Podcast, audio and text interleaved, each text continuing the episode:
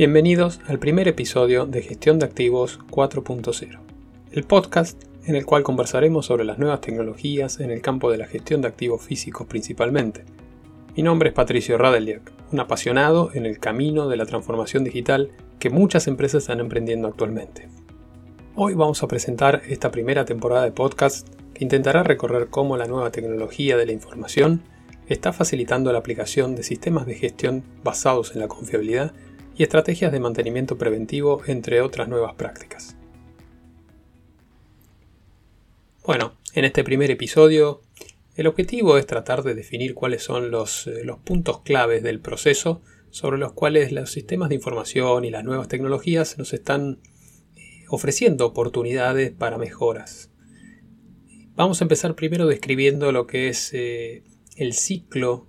o los procesos o el proceso de todo lo que es el entorno operativo de registración dentro del tradicional mantenimiento. El punto de partida es la definición de los activos físicos, o sea, tener un maestro lo más ordenadamente posible, estructurado, ya sea por funciones o ubicaciones técnicas de nuestros activos, y sobre eso construir los distintos planes de mantenimiento basado en listados de operaciones, eh, tener catálogos de modo de falla o catálogos donde clasificar correctamente estos activos, que nos permiten a nosotros construir de alguna forma todas las operaciones planificadas a partir de estos planes de mantenimiento que nos ayudarán a mantener, según especificaciones de los fabricantes, la vida útil de nuestros activos. Por supuesto, eh, dentro del ciclo tradicional de mantenimiento nos encontramos con, situaciones inesperadas que generan mantenimientos correctivos, que se detectan a partir de avisos de avería que surgen desde la planta, desde el campo de trabajo, y eso es combinado junto con las, eh, las, oportunidades y el trabajo que tenemos que hacer planificado, nos generan una carga de trabajo que debemos administrar. Eh, debemos programar, secuenciar, tratar de ordenar para que nuestros técnicos puedan trabajar sobre eso. Y ahí tenemos, eh, pasamos al siguiente paso de nuestro proceso que es la ejecución. Una vez programadas estas tareas, los técnicos habitualmente hacen la ejecución de estas órdenes hacen las notificaciones y finalmente lo que tenemos es información respecto de todo ese trabajo que se realizó eh, para poder gestionar y, analizar esa información de forma tal de poder tomar algunos indicadores que nos permitan mejorar la gestión de estos activos que nosotros tenemos. Así, estos indicadores que obtenemos a partir de todos los procesos de notificaciones, de órdenes, Podemos tener información relacionada con el inicio el fin de la orden, o sea, el tiempo neto dedicado por nuestros técnicos a cada trabajo. Eso nos genera la posibilidad de tener un indicador de tiempo medio de reparación, que si lo asociamos al, modo de falla original que generó ese aviso de avería, nos permitiría entender, por ejemplo, el extra costo de mantenimiento en función de esas, eh, de esas averías que no estaban programadas, ¿no? son mantenimientos correctivos. Eh, así, de esta forma, nosotros podemos ir generando distintos indicadores que nos permiten optimizar nuestro ciclo de, operación de mantenimiento. Analizando más detalladamente esta parte del proceso, acá encontramos varias oportunidades donde la tecnología nos puede ayudar. Eh, principalmente si pensamos en todas las acciones de relevamiento o captura de todo lo que son las averías. Hoy en día las aplicaciones móviles tienen un impacto muy fuerte en esa etapa, donde prácticamente cualquier operario, técnico, supervisor que se encuentre en el piso de planta o en el campo puede directamente tomar una foto con su móvil y generar, eh, generar un aviso que vaya directamente al responsable de mantenimiento para actuar sobre eso. Si podemos generar con la ayuda de tecnología y las informaciones y los sistemas de información, podemos generar buenos catálogos que, que nos permitan con inteligencia artificial clasificar esas averías y asignarles modos de fallo, eso nos permite después empezar a utilizar la información en forma más inteligente y práctica para poder obtener así eh, los indicadores que nosotros necesitamos para poder trabajar o actuar directamente sobre los puntos de mejora de este proceso de ejecución del mantenimiento. Otro aspecto importante de este proceso es la gestión de la calidad de los datos. Contar con un maestro de activos físicos ordenado, bien catalogado, así como tener unos catálogos de modos de fallo, tener una buena estructura de ubicaciones técnicas, de funciones, eh, es muy importante para poder tener bien tabulada la información que nosotros al final vamos a tener que gestionar. Y acá también las tecnologías nos ayudan mucho a la identificación de, de duplicaciones, de errores en la estructura, que, puede ser muy útil para poder reducir el trabajo de procesamiento posterior de la información con estos problemas de calidad de datos para la obtención de verdaderos indicadores de gestión de mantenimiento. Otro punto interesante que podemos aprovechar con las nuevas tecnologías es el caso de la inteligencia artificial en la programación de todos estos trabajos. Habitualmente lo que nosotros recibimos es información de estos avisos de avería o problemas que tenemos que actuar de forma correctiva y tenemos también todas las órdenes o todas las acciones que tenemos que acometer del mantenimiento preventivo, ¿no? que corresponde de los planes. Ahora, recibir toda esta información y hacer una buena programación considerando los distintos aspectos y restricciones que tienen cada uno de estos elementos es fundamental. Y aquí es donde tecnologías como la, la inteligencia artificial nos ayudan a trabajar mucho más eficiente en esta programación, con algoritmos de optimización que trabajan sobre todas estas demandas, considerando los recursos con los cuales nosotros contamos, los especialistas y o la disponibilidad de materiales y repuestos en ese momento. Hay distintos algoritmos que nos ayudan a hacer esa tarea mucho más fácil, por supuesto siempre con una supervisión al final del ingeniero de mantenimiento o el técnico de planificación, que es el que termina eh, ejecutando estas órdenes o lanzando las órdenes al, campo de trabajo con nuestros técnicos. Todo este ciclo que describimos como entorno de operaciones para el mantenimiento es un, proceso que tiene que estar perfectamente consolidado, por lo menos en un grado de evolución y, y avance importante para poder entrar en otro campo muy importante que cada vez se está hablando más entre los practicantes de la gestión de activos, que es la gestión con una visión de confiabilidad de nuestros activos, o sea, no trabajar reactivamente o incluso tomando estos planes de mantenimiento preventivo, sino ir más allá de lo que nos recomienda el fabricante. Y para eso nos queda pensar con una visión de confiabilidad de nuestros activos, o sea, cuánto podemos nosotros mejorar la confiabilidad de ese activo, o sea, su disponibilidad para trabajo en la línea de producción es fundamental y ese cambio de visión es lo que las nuevas tecnologías también nos dan soporte para poder trabajar en forma más eficiente. El trabajo basado en lo que es análisis de riesgo y criticidad es fundamental en la, en la empresa actual, o sea, tenemos que ir más allá de lo que es el plan de mantenimiento recomendado por el fabricante y para establecer eso tenemos que entender que de todos nuestros activos una correcta clasificación, análisis de riesgos y criticidades de cada uno de ellos nos va a permitir entender qué equipos necesitan más dedicación para poder establecer un, un correcto análisis de modo de fallo y generar recomendaciones necesarias para poder establecer, por ejemplo, un plan de mantenimiento preventivo más eficiente y acorde a ese ese, al uso de ese equipo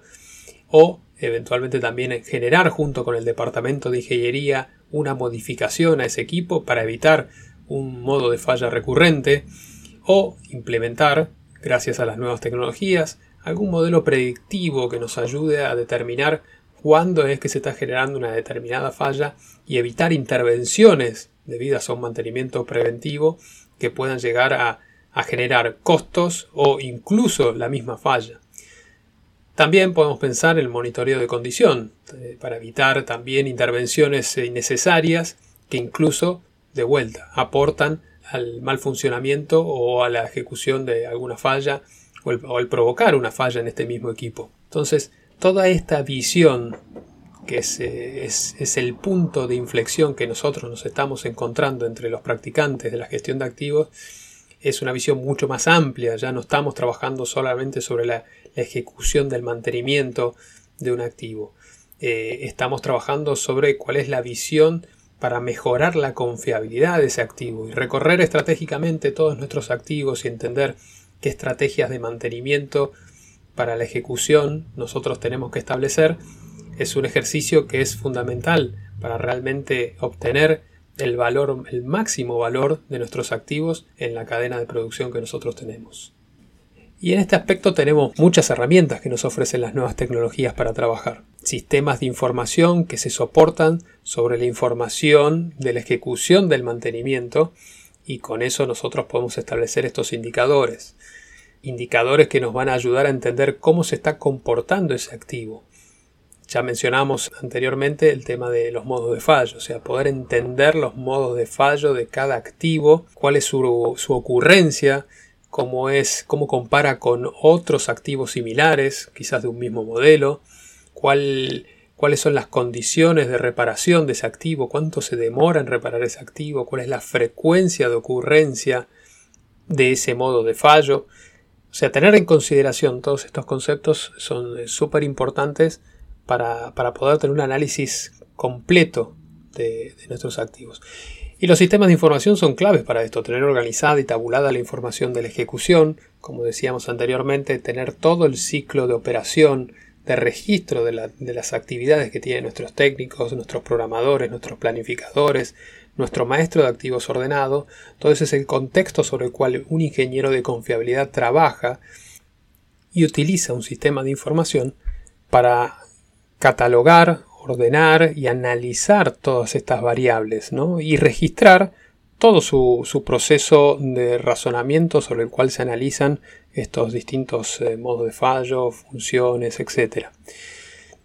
Son metodologías que ya llevan un tiempo eh, en la parte teórica de la gestión de activos, sin embargo no habían alcanzado un nivel de implementación eh, debido a la falta de sistemas que le den soporte. La verdad, en los últimos 10 años se han desarrollado muchos sistemas de información que le dan soporte a eso y permiten acompañar este proceso de análisis de confiabilidad de nuestros activos en forma más integral, una, visión holística sobre el funcionamiento y la interacción de cada activo con su entorno de producción que nos permiten a nosotros hacer este análisis, registrar este análisis y darle seguimiento en el tiempo a este análisis, con las ponderaciones necesarias e incluso con los análisis económicos suficientes como para poder hacer unas comparaciones de las recomendaciones finales. O sea, poder tener una integración de este sistema de información donde gestionamos el análisis de confiabilidad y a su vez relacionarlo con toda la información que tenemos en nuestro ciclo de registración, con toda la información que ese ciclo de registración, como decíamos al principio, genera en todo lo que son los sistemas de, costos y de finanzas en función de los, las horas hombre consumidas, en función de los repuestos utilizados en las reparaciones. Toda esa información de contexto es fundamental para que este ingeniero de confiabilidad pueda tener el mejor camino para tener la mejor recomendación que nos mejore la disponibilidad de ese equipo y la confiabilidad de ese equipo. Siempre con la tendencia a tratar de que ese equipo tenga el máximo de confiabilidad posible. Y hay un aspecto más que las nuevas tecnologías nos incorporan, que es el famoso IoT, o sea, el Internet de las Cosas, los sensores. La verdad es que toda la tecnología de sensorización ha, tenido una reducción de costos muy importante y, también una simplificación en la tecnología. Quizás hace 20 años atrás los sensores estaban mucho más localizados en lo que eran los ambientes más de producción, en el mundo que llamamos de la tecnología de las operaciones, donde estaban los sensores, eh, los fines de carrera, los PLCs, etcétera, estaba mucho más orientado a la línea y quizás no había lugar para que desde, la, desde el mantenimiento, desde los ingenieros de confiabilidad que observan más el funcionamiento del activo con una visión más de confiabilidad, ¿no? de evitar el problema y la rotura de ese, de ese equipo, no había un espacio como para poder desarrollar eh, sensores o, colocar estos sensores. En muchas situaciones recuerdo que cuando uno quería poner un sensor para medir la vibración de alguna determinada bomba que estaba en el medio de una línea, la gente de la tecnología de operaciones decía no, cablear, eh, no hay espacio, es difícil, complejo y, pone, y hace crítica la operación.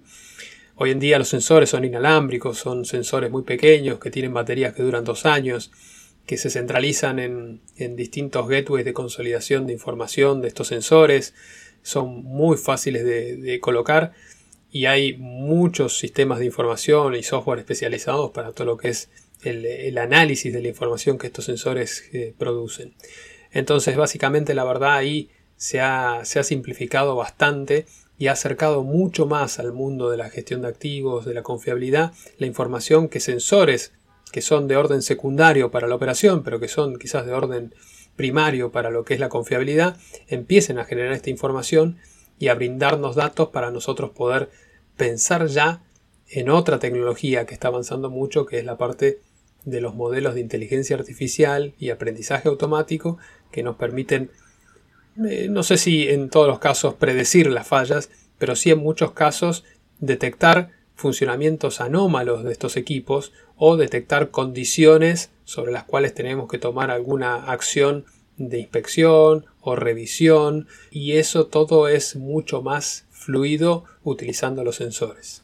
Otra tecnología que está latente en todo este mundo de lo que es la gestión de activos es la tecnología de la colaboración. Y, es eh, muy importante entender la confiabilidad también como un proceso de retroalimentación con nuestros fabricantes y nuestros colaboradores o partners de servicio. Entonces, la verdad, hoy tecnología de colaboración hay infinitas soluciones, pero no todavía hay muchas relacionadas con todo lo que es una buena red de colaboración y de compartir información con el fabricante o la empresa de servicio, que son los que en algún punto deberían tomar feedback. Yo creo que este es el punto que todavía está más falto de maduración. Se está avanzando, hay muchas iniciativas, pero como siempre estas nuevas tecnologías tienen una etapa, una primera etapa de consolidación y quién es el que realmente cuál es la, tecnología o el, líder que es el que va a determinar eh, cuál es el estándar. ¿no? Pero, pero básicamente la colaboración es importante desde el concepto de que uno puede, toda esta información que se genera desde el punto de vista operativo, como veíamos al principio, durante toda la transacción de la, de la ejecución del mantenimiento preventivo correctivo, toda la información del análisis de confiabilidad de ese activo, toda la información de estos sensores que llegan, poder compartirlos con el fabricante en algún aspecto es fundamental para mejorar el modelo que nosotros estamos comprando en otra sección o en otro futuro próximo. Entonces, todo compartir esa información a través de una red de colaboración entre empresas, o sea, entre fabricantes y entre el operador de cada equipo y entre el proveedor de servicios que, que asiste, que puede ser interno o externo, pueden ser técnicos propios o técnicos contratados que asisten a ese equipo, es fundamental para poder tener mejores generaciones de equipos más confiables. En este aspecto, la verdad, hay varias iniciativas. Hay iniciativas, eh, quizás los que han tomado el liderazgo han sido los fabricantes. Esto en, distintos entornos e industrias eh, ha avanzado mucho, por ejemplo, en lo que es eh, flotas, todo lo que es la captura de telemetría de equipos, pero al ser únicamente la parte de IoT, creo que están faltos estos sistemas que parten del lado del fabricante de la información de la ejecución del mantenimiento, tener una idea de qué se le hizo y por qué se le hizo ese equipo que terminó dando una determinada telemetría. Entonces, en definitiva, las redes de colaboración yo creo que van a terminar evolucionando, y lo vamos a hablar en algunos de los episodios más adelante, pero van a terminar evolucionando en sistemas eh, terceros, ¿no? o sea, redes que se ofrecen para poder hacer interactuar tanto operadores como a, fabricantes dentro de un mismo lugar y intercambiando esta información con beneficios eh, bidireccionales, tanto para el fabricante como para el operador.